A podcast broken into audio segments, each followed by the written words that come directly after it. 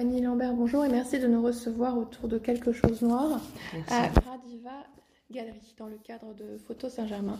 Exposition qui se prolonge jusqu'au 31 janvier. Alors tout d'abord, euh, comment est-ce que voilà, vous est venue cette, euh, cette idée euh, autour de la carte blanche qui vous était offerte pour la cinquième fois par l'équipe de la galerie? Voilà, comment a germé cette grande nuit noire en quelque sorte? Oui, c'est assez juste comme terme. Je crois que c'est ce dont j'avais envie, vraiment d'une déambulation dans, une, dans un voyage à travers la nuit et ses différentes acceptions. Euh, je crois que y a, les choses émergent jamais tout à fait par hasard. Je pense que j'avais ça en tête depuis un certain temps, depuis plusieurs années. Je pense que j'habite un peu ce drôle de, paysage aussi. Euh, effectivement, c'est une expression qui s'est montée très rapidement, parce qu'elle a été montée en trois mois, donc c'était très court, vu l'importance des, euh, des pièces et des artistes convoqués. Euh, voilà, donc effectivement, je pense que euh, il y a aussi effectivement cette rencontre du recueil du poème de, du recueil de poèmes pardon de Jacques Roubaud dont l'exposition emprunte le titre pardon mmh, je à fait oui quelque chose mmh.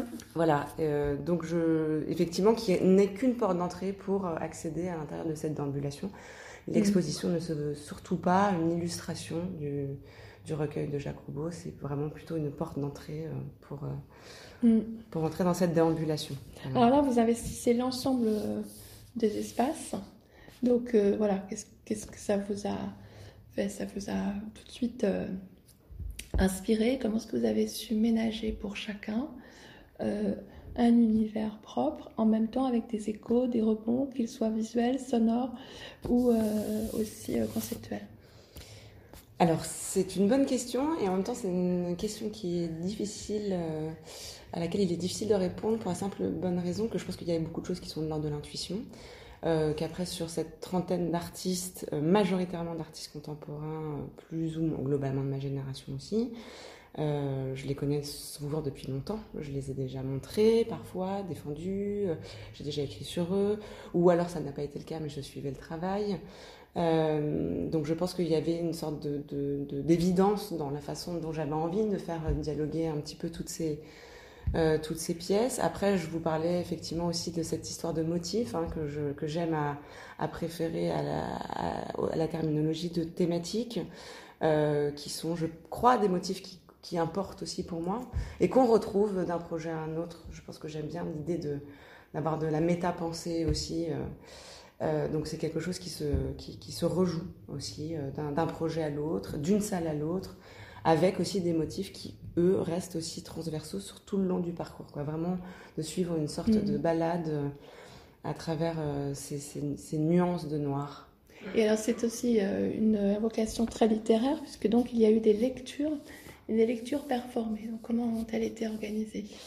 Alors, euh, j'avais systématiquement envie de jumeler euh, pour chacune des soirées de lecture euh, à laquelle on conviait le public. J'avais envie de jumeler un artiste plasticien qui a une pratique de l'écriture dans son travail et un, écrivain, enfin dit écrivain, écrivant. Ça devient très compliqué maintenant de, définir les choses, mais voilà, dans, dans, dans, le métier, dans la pratique, dans le, dans l'exercice le, et, euh, et, vraiment d'être écrivain, on va dire ça. On va, on va dire qu'on est d'accord mmh, avec cette mmh. idée-là. Euh, donc j'avais vraiment envie de cette mise en regard. Après, euh, j'ai essayé aussi de faire en sorte que euh, les sujets qu'ils abordent, les points d'ancrage qui sont les leurs, le, leur obsession, etc., arrivent à se, quand même à raisonner, à dialoguer entre eux ça me paraissait mm. évident, mm. important. Euh, apparemment, ce fut le cas. Et après, il faut demander au public qui était là mm. euh, cette soirée-là. Euh, et surtout à eux-mêmes, parce que j'étais aussi curieuse de voir quelle est, va être la rencontre entre, entre eux à, chaque soirée de lecture. Et, et, je crois que ça a été plutôt, plutôt réussi. Voilà. Et alors, sinon, quels sont les autres projets qui vous animent souvent autour de, de l'image ou de la méta-image, pour reprendre votre terme? Quels sont vos champs de recherche actuels?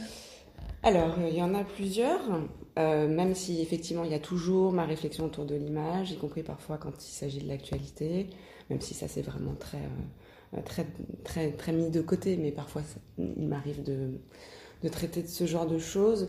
Il y a toujours le rapport euh, entre le texte et l'image qui est très présent chez moi. Euh, entre le son, éventuellement l'image, je crois que le son peut exister tout seul aussi pour moi. Euh, et effectivement, j'ai été beaucoup dans des, considérations qui, étaient liées au corps, à l'art corporel dans les 70, dans des, dans des sortes de pratiques performatives, dites performatives. Et il est vrai que désormais, euh, je, quitte un petit peu ça, mais en même temps, je, continue quand même d'être dans cette lignée. Je m'intéresse beaucoup en ce moment à des questions de perception, de visibilité, d'invisibilité, à la fois à travers dans ce que peut supposer l'œuvre intrinsèquement et en même temps dans la façon dont elles peuvent être euh, perçues, reçues, euh, traversées.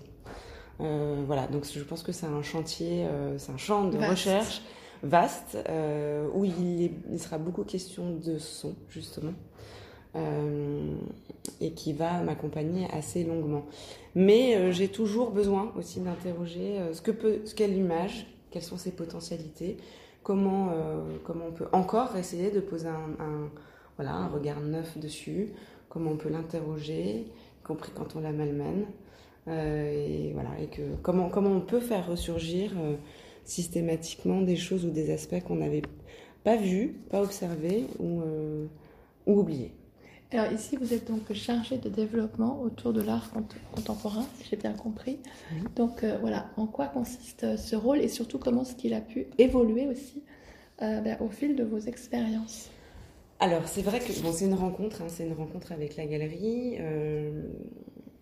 j'ai effectivement à un moment donné mis cette proposition en connaissant un petit peu euh, l'activité, les enjeux de la galerie, en proposant qu'il puisse y avoir une sorte de dialogue entre un art qui est en train de se faire, un art contemporain, et un art qui serait plus moderne. Euh, bien évidemment, c'est aussi parce qu'il y a eu cette rencontre que ça a été possible. Euh, et puis, je, il n'a jamais été question de représenter des artistes. Hein. c'est vraiment un pôle de programmation dont la galerie m'a chargée avec cette confiance qu'elle me porte et de plus en plus il est vrai qu'à chaque exposition, je, grappille un peu plus d'espace euh, euh, mhm. de la galerie pour finalement, euh, voilà, effectivement, dans celle-ci, là, c'est vraiment absolument partout. J'ai même donc recouvert les murs de la vitrine. Mhm. en noir avec toute la liste des artistes pour vraiment rentrer dans cette, nuit, vous l'avez dit au, tout début. Et je pense que c'est vraiment ça. C'était vraiment un voyage. C'est aussi la référence à Maupassant dont je parle en incipit de mon texte qui va naviguer euh, sur des eaux troubles euh, et étranges. Bon, bah écoutez, merci beaucoup. C'était parfait.